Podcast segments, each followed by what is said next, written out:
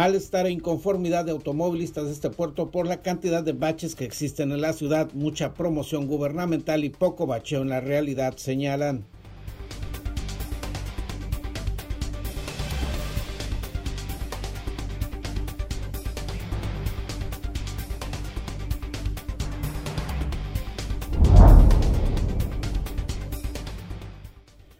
Una vacunación cercana al 100% de los adultos mayores registrados en Ensenada y San Quintín, este viernes concluirá la aplicación de las vacunas en contra del COVID-19.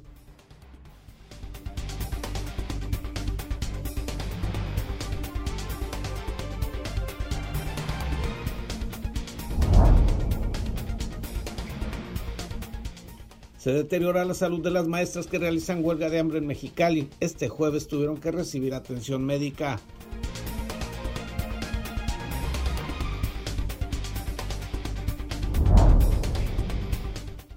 Simulacro en la Garita Internacional de Mexicali, autoridades norteamericanas realizan un ejercicio para detener intentos de ingresos masivos a los Estados Unidos por ese punto.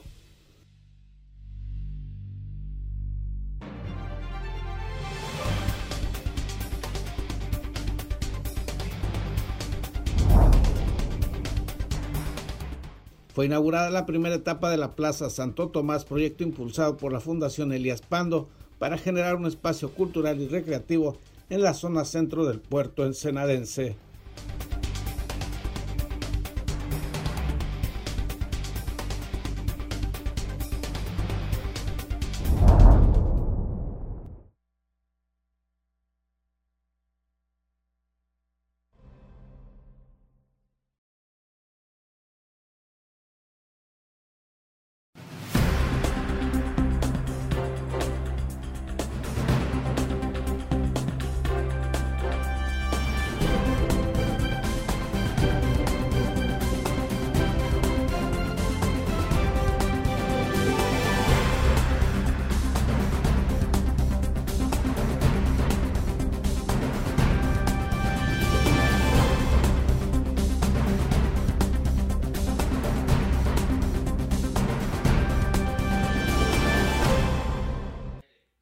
Bienvenidos a Zona Periodística este viernes 26 de marzo de 2021. Este noticiario es una coproducción del periódico El Vigía, Canal 66 de Mexicali y en La Mira TV.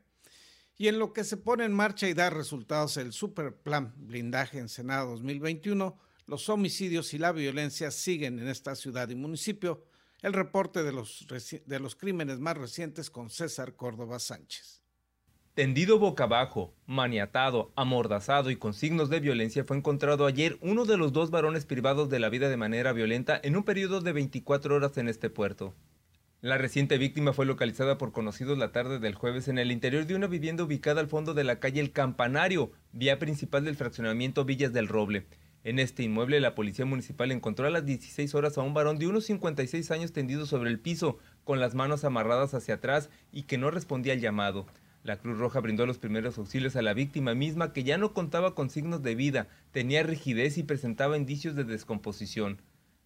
La información obtenida en el sitio mostró que el individuo sin vida estaba vestido con short claro, chamarra azul, tenía las manos amarradas con cables, poseía una mordaza de color negro y su cabeza estaba sobre una mancha oscura al parecer sangre coagulada.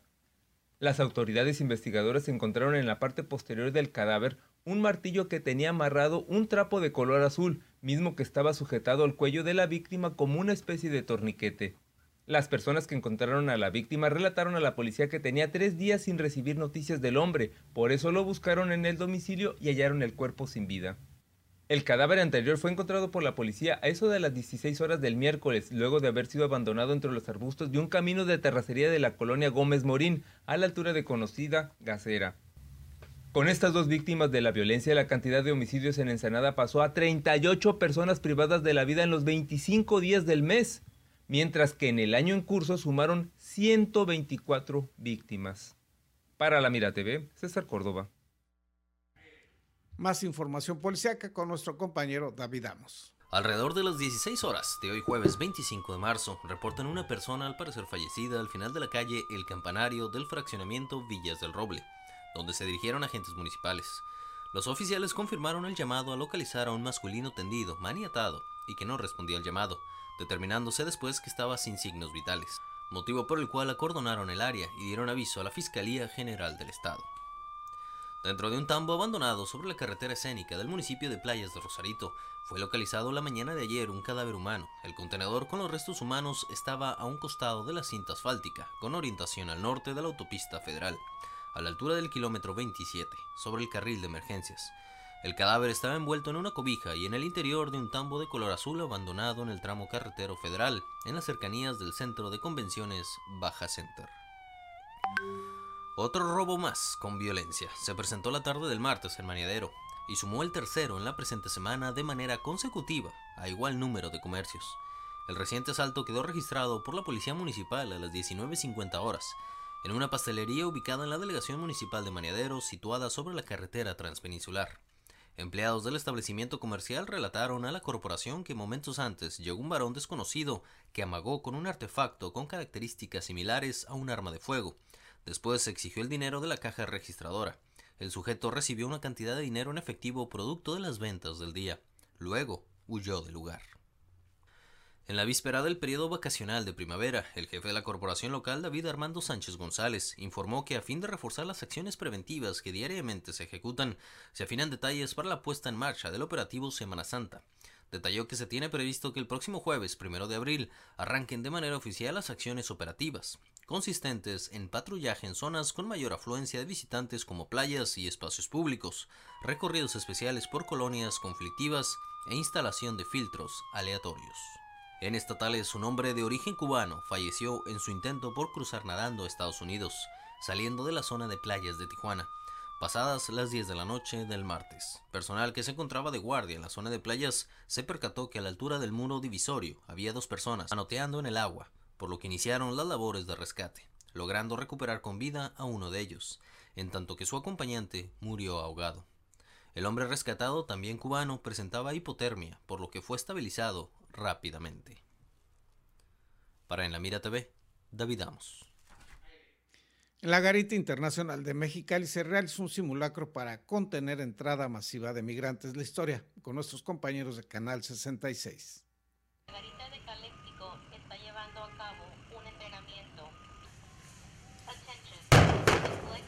El personal de aduana y protección fronteriza de Estados Unidos realizó un simulacro de cierre parcial del acceso de la garita zona centro en Mexicali, que corresponde a la estrategia de seguridad en caso de ingresos masivos ilegales como las caravanas de migrantes que intentaron cruzar en Mexicali, Tijuana y Tecate. El cierre fue parcial, donde primero colocaron unas vallas de concreto con alambre de púas que bloquearon el acceso de cuatro carriles. Después, salió un grupo táctico con blindaje y chalecos antibalas, quienes se desplegaron a lo ancho de los carriles. Arrojaron unas bombas de humo similares a los de gas lacrimógeno que se emplean en acciones reales.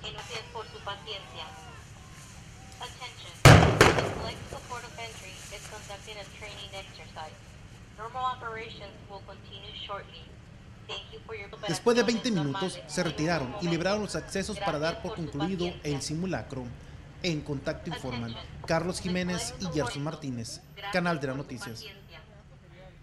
Nuestro compañero David Amos hizo un recorrido por Bachelandia, esas calles del puerto ensenadense que todavía no han sido víctimas del bacheo. Los detalles luego de una pausa publicitaria.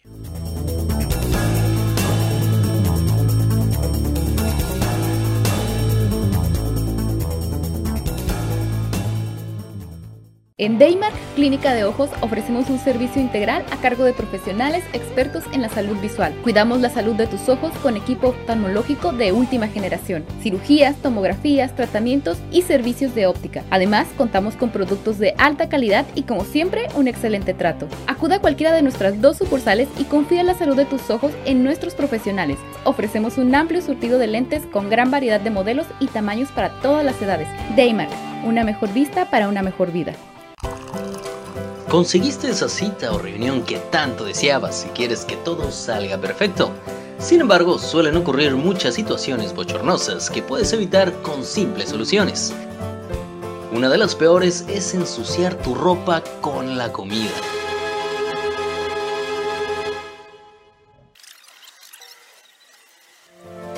No te manches, usando nuestros baberos de alta calidad y diseños únicos. Protégete con estilo, siempre tenlos contigo. Eventualmente lo vas a agradecer.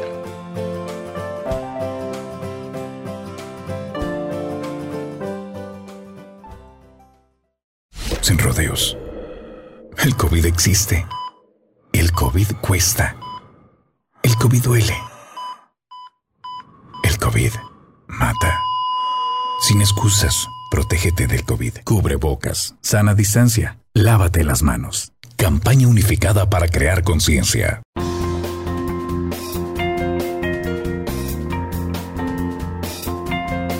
Usa cubrebocas. Puede salvar tu vida, la de tu familia y la de todos. Indispensable para salir y sana distancia. Por tu salud, no te lo quites. Salva vidas. Póntelo. Somos periodistas y lo traemos bien puesto. Por tu seguridad y la de todos, usa el cubrebocas siempre.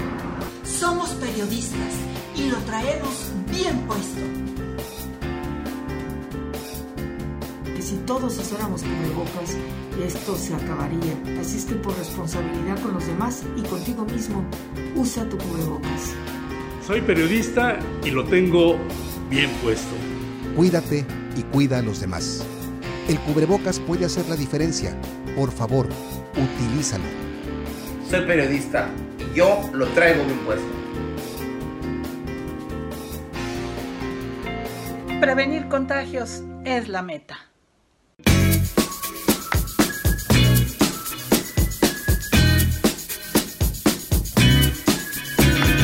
Porque recordar es volver a vivir. En imaginarte te podemos ayudar. No dejes que tus memorias se pierdan y deja que trasciendan en el tiempo. Ofrecemos el servicio de transfer de audio y video de distintos formatos a archivos digitales. Búscanos en Facebook o llámanos. Atesora tus mejores recuerdos en imaginarte. Hola, soy Gerardo Sánchez García y te invito a ver en La Mira TV, la plataforma digital de Ensenada. Síguenos a través de nuestras redes sociales.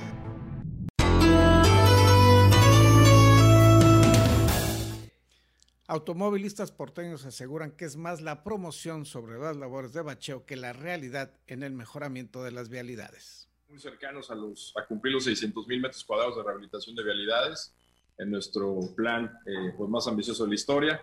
Y también este, pues comentarte eh, que estamos trabajando con las cuadrillas. Eh, obviamente ya nos dio, nos dio chance Tlalo que el día de hoy. Mientras el gobierno municipal, con voz del director de infraestructura Jaime Figueroa Tentori, habla del proyecto de bacheo más ambicioso de la historia con más de 600 mil metros cuadrados rehabilitados, la comunidad ensenadense ve mucha promoción, pero poco bacheo eficiente y eficaz. Una de las avenidas más importantes en Ensenada, como lo es el Boulevard Esmeralda, es el claro ejemplo de la falta de atención y de los trabajos a medias que realiza el gobierno de Ensenada a cargo del presidente Armando Ayala Robles, que termina por afectar de sobremanera el patrimonio de los ensenadenses. Pues excelentemente mal, está muy mala la calle, pues está llena de baches y este, esperamos que el gobierno la arregle muy pronto. Oye, ¿cuánto te costó a ti tu reparación de tu carro? Ahí está en el taller todavía. Ahí con el Chay, ¿no? Sí, pero pues Armando de estos cabrones nomás están robando el dinero. Salió 5 mil pesos nada más a arreglarlo, las llantas, otros 2 mil. ¿Cuánto ganas a la semana? 3 mil pesos. No, pues ahora sí que es lo peor ahorita, ¿no? De hecho, ya ves las llantas, uno le, pues para andar a gusto con sus llantitas cuando llueve y pues lo primero que te topas es un bachezón y truena la llanta, ¿no? Porque la verdad sí está muy mal, ¿no? Porque pues impide mucho ir con tu, pues, con tu vehículo como debe de ser, con la velocidad pues que uno, pues normal, ¿no? Pues, tienes que andar a vuelta de rueda y la verdad está bien incómodo. Pues sí, porque ya los amortiguadores me los acabé ya. ya no nomás aquí, en varias partes. Después de que el gobierno municipal justificara la falta de trabajo en este tema culpando a las lluvias por los viejos y nuevos baches, de recordar a las administraciones anteriores la falta de atención a las vialidades del puerto y a realizar bacheos preventivos que terminan por dejar un mal aspecto que con la más mínima lluvia accidentan aún más la carpeta asfáltica. Los ensenadenses están hartos de tanto bache y piden al gobierno de Ensenada que se deje de fotos y eventos promocionales y trabaje más en beneficio de la comunidad tiene mucho tiempo, pero está destrozada desde que empieza aquí hasta allá, hasta el rescate. y es una de las calles principales para que conecte con la Ensenada. Ah, bueno, lo que me llama la atención es que antes pues andaba el picapcito, ¿no? Tapando baches. Ahorita pues hay gente que lo hace, ¿no? Pero es con tierra. Y bueno, sí usan material, pero ahorita, ahorita apenas acabo de ver acá abajo, una cuadra acá abajo que estaban arreglando ya como antes. Pues evitar que se vaya juntando los baches. Pues está bien lo del dragón y eso, pero se me hace como que les agarra mucho tiempo para hacer, arreglar una calle. Yo pensé, me han reventado llantas y, y, es una burla, ¿eh? Es una burla para la gente de aquí en Ensenada que las autoridades no hagan nada y que nomás estén echando flores. ¿eh? De veras, es una burla de las autoridades. Para En la Mira TV, David Amos. El día de ayer se realizó la inauguración oficial de la primera etapa de las obras de acondicionamiento físico de la Plaza Santo Tomás.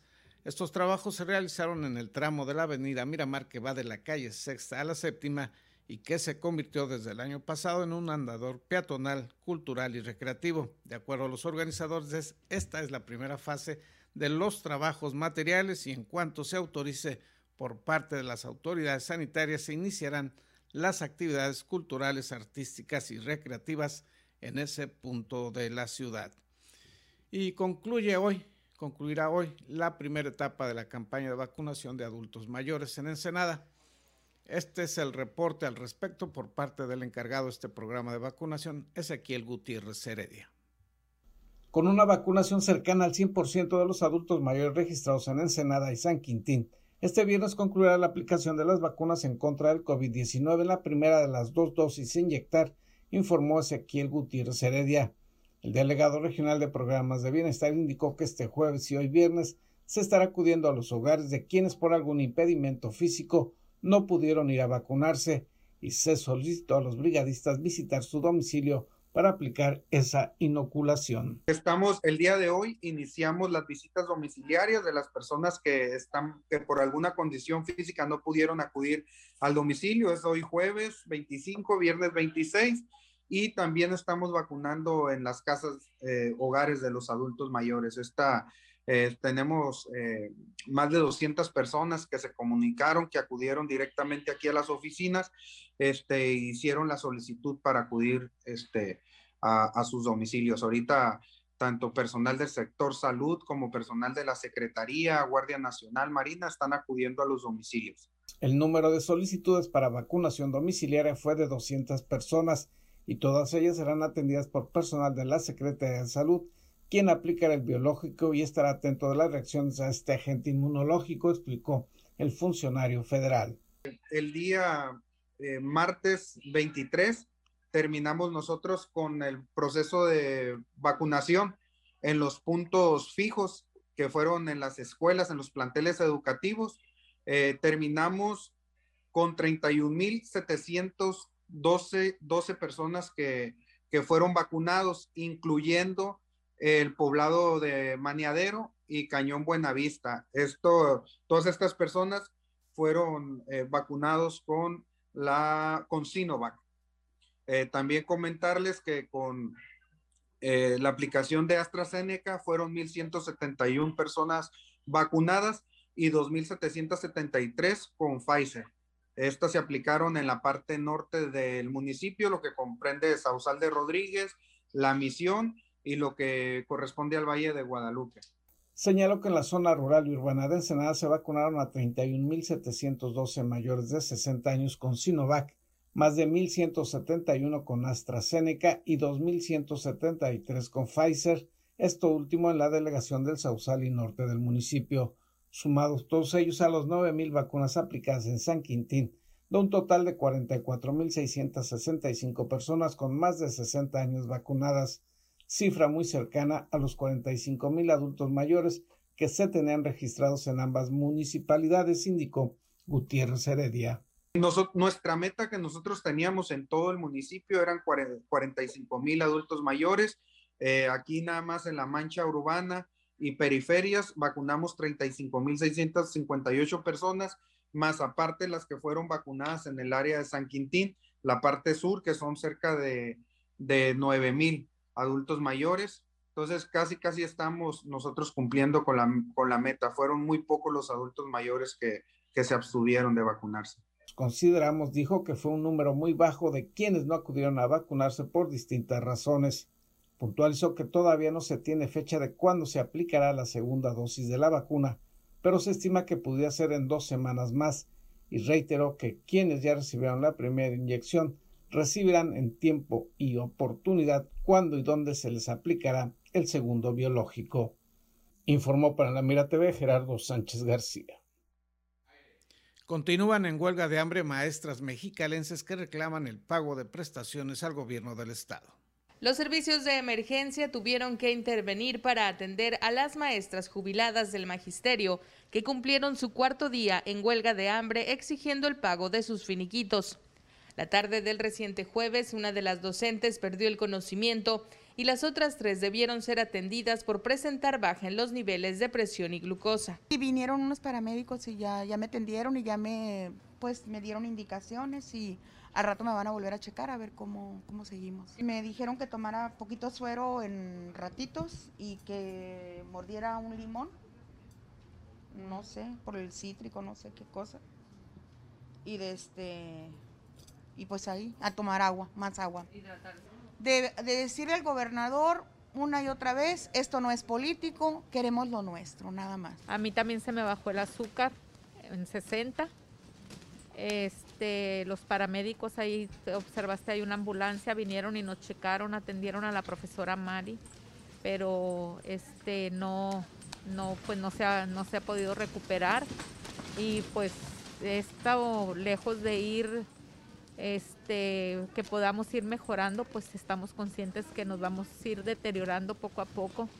A las compañeras, a las maestras, la profesora trae la presión baja, la profesora María de Jesús Martínez y la profesora Victoria también trae el, el azúcar baja y este, pues sí es preocupante. Las cuatro maestras en huelga de hambre y otros más de mil trabajadores del magisterio laboraron por más de 30 años en el servicio educativo. Al alcanzar su jubilación no han podido acceder el finiquito que por ley les corresponde. Ese es el reclamo que siguen haciendo al gobernador del estado. Se siente uno bien feo y defraudada con el gobierno que tenemos, porque confiamos en él. La mera verdad que sí, confiamos, teníamos la esperanza, pero al ver que, que ya después de tres meses y no sacar ningún finiquito, es muy triste, es muy triste porque no nos pueden dar lo que por derecho nos corresponde exigimos que ese pago de finiquito que se nos adeuda eh, se destrabe, se vaya destrabando a partir de estos, de, estos 35 compañeros que ya se beneficiaron y también que sea un pago justo, porque las, las, la contabilidad no, no es la misma, la de ellos y la de nosotros. Entonces, que tengamos nuestro cheque de finiquito por los años trabajados y se ajusta la cantidad. Que no salgamos de aquí con un cheque y después ir a corretear un licenciado, el cual se queda obviamente con una parte y nosotros pues seguimos en la misma situación, ¿no? Exigiendo un pago justo. Además de los estragos en la salud, durante el cuarto día de protesta se sumaron las fuertes ráfagas de viento. Ante esta situación, los afectados podrían anunciar nuevas decisiones, por lo que anticipan una conferencia de prensa para la mañana del viernes. En contacto informan Julio Rodríguez y Erika Gallego, Canal de las Noticias. Regresando a la información local, la Coparmex Ensenada se sumará a la campaña nacional de esa organización empresarial para promover la participación cívica electoral. Participo, voto y exijo es el nombre de la campaña que la Confederación Patronal Mexicana Coparmex realizará en todo el país para promover la participación cívica y combatir el abstencionismo electoral. También se pretende promover el voto razonado. En conferencia digital, Martín Muñoz Barba y Alberto Muñoz Avilés, presidente y secretario respectivamente de la Coparmex Ensenada, anunciaron dicha campaña y las acciones específicas a realizar. Se busca de alguna manera este, incentivar la participación ciudadana ante las elecciones más grandes de, nuestro de nuestra historia. Vamos del largo entonces. Tenemos nosotros, contemplamos cuatro ejes principales este, de, seguimiento. El primero de ellos es la campaña de voto razonado. Ah, el segundo de ellos está como observadores electorales el tercero, debate ciudadanos y el cuarto, un manifiesto eh, por México.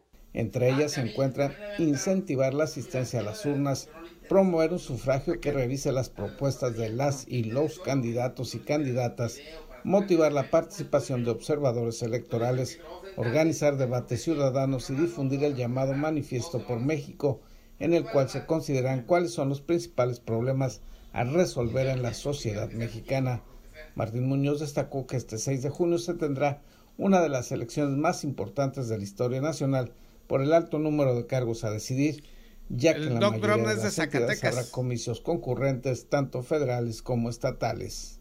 El proceso electoral 2021 será determinante para que los ciudadanos fijemos el rumbo de México.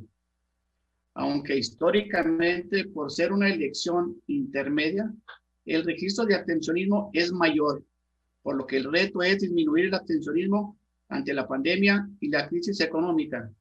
Sin embargo, enfatizó por tratarse de una elección intermedia en la cual no se elige al presidente de la República, históricamente en ese tipo de comicios se tienen bajos niveles de participación.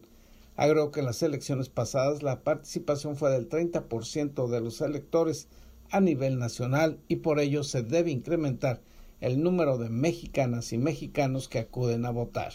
Emitir un voto informado y razonado y lograr el compromiso de los candidatos con las causas de la ciudadanía. Para lograrlo, la iniciativa electoral de participación ciudadana, participo, voto y exijo, contempla cinco estrategias, como dijeron hace ratito Alberto Muñoz. La primera es la campaña del voto razonado, debates ciudadanos, el manifiesto México 2.0, la observación electoral y data electoral. Existe, dijo también, la preocupación de que la pandemia y la crisis generada por el COVID-19 aumenten todavía más el ausentismo en las urnas, por lo que se debe reforzar la importancia cívica, social y política que representa el emitir el voto. Informó para la Mira TV Gerardo Sánchez García. A continuación, la sección Doc Drum de Jesús López Gorosabe, dronógrafo y colaborador de Zona Periodística.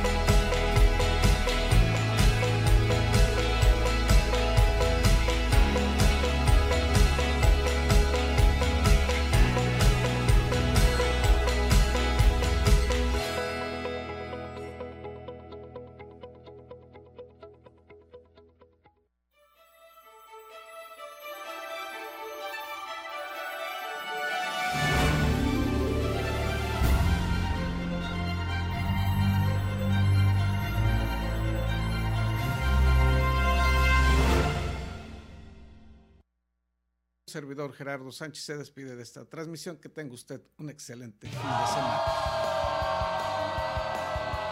Y es tiempo de la mejor información del deporte local e internacional. Acompaña a tu anfitrión David Amos con la nota, el análisis y toda la cobertura de los atletas y eventos deportivos del puerto. Ya inicia en la mira Deportes. Hola, hola, ¿qué tal? ¿Cómo están? Gracias por continuar con nosotros en las señales de La Mira TV y periódico El Vigía. Recuerden que este es un trabajo de colaboración entre los dos medios de comunicación. Iniciamos con el tema deportivo, en este caso el internacional y Checo Pérez que sigue dando de qué hablar una temporada bastante esperada la próxima, porque las casas de apuestas en el mundo ponen a Sergio Pérez entre los cuatro favoritos para ganar el título en la Fórmula 1 en 2021, junto a su coequipero en Red Bull Max Verstappen, además de los Mercedes de Lewis Hamilton y Valtteri Bottas. Caliente.mx coloca al mexicano con un más 1400, la misma cantidad que paga Bottas, mientras que Hamilton es el favorito con menos 200 y Verstappen figura con un más 240. Los pilotos de Aston Martin, eh, ex escudería de Checo, como son Sebastián Vettel y Lance Stroll, pagan más 8000 y más 20 mil. Continuamos con el tema del balompié nacional porque Uriel Antuna anotó poco antes del final del primer tiempo y México derrotó 1-0 a los Estados Unidos el pasado miércoles para apropiarse del primer puesto del grupo A del torneo clasificatorio de la CONCACAF para los Juegos Olímpicos de Tokio. El brujo Antuna remeció las redes a los 44 minutos luego de un error de la saga estadounidense y eso le bastó a los mexicanos que finalizaron la primera fase con un paso perfecto de tres triunfos en igual número de encuentros para un total de nueve puntos. México espera los partidos de esta semana en el grupo B para conocer a su rival en la fase de semifinales. Continuamos con información deportiva estatal porque luego de un año sin competencias por la pandemia, Baja California obtuvo una decena de medallas de oro en el selectivo nacional de esgrima en Guadalajara, Jalisco, avalado por la Federación Mexicana de Esgrima. Michael Rodríguez, entrenador en jefe de esgrima, destacó que siete talentos mexicalenses que entrenan en la sala de esgrima de la ciudad deportiva regresaron con medalla de oro, además obtuvieron dos metales de plata y ocho de bronce. Continuamos con más temas deportivos porque el arquero de Baja California, Luis Abuelo Álvarez, bajo los colores de México, el día martes se ubicó en la posición 18 en la ronda clasificatoria al culminar con 637 puntos, luego de 72 flechas en el Panamericano y clasificatorio a Juegos Olímpicos de Tokio 2021. Las instalaciones del CARE en Nuevo León, el abuelo Álvarez en las primeras 36 flechas tiró para 315 puntos y en la segunda ronda finalizó con 322 para sumar los 637 puntuación que también alcanzó Carlos Rojas de Querétaro, Ángel Alvarado de Michoacán y fue el mexicano mejor ubicado en séptimo lugar con 648. La Organización Estudiantil de Fútbol Americano de Baja California, la OEFA, buscará llevar a cabo la temporada Primavera 2021 en el formato de Flag Football para las categorías Varsity, Juvenil A, Infantil Mayor e Infantil Menor. Debido a la pandemia COVID-19, muchas actividades, entre ellas los deportes de contacto, se han visto imposibilitados de desarrollar, pero se analiza la opción de actividad en la modalidad de banderas. Continuamos con el rey de los deportes porque el béisbol de la Liga Norte de México seguirá triste por lo menos un año más, ya que ayer se anunció la decisión de cancelar la temporada 2021 de ese circuito ante los estragos de la contingencia sanitaria por el COVID-19. Dentro del boletín de prensa se mencionó que los directivos de las novenas de la Liga Norte de México, entre ellas Marineros de Ensenada y Freseros de San Quintín, optaron el no arriesgar a aficionados, peloteros, managers, medios de comunicación y staffs, anteponiendo primero la salud e integridad de ellos. Y con esto cerramos la nota deportiva del día de hoy. Muchísimas gracias por su atención. Vamos a pasar a despedir también a Gerardo Sánchez García, como todos los días, de lunes a viernes en punto de las 8 de la mañana, la mejor información del puerto de Ensenada. Por mi parte me despido. Gracias por su atención. Ya lo saben, denle like, compartan los videos para seguir brindándoles este servicio de información. Soy David Amos. Hasta la próxima.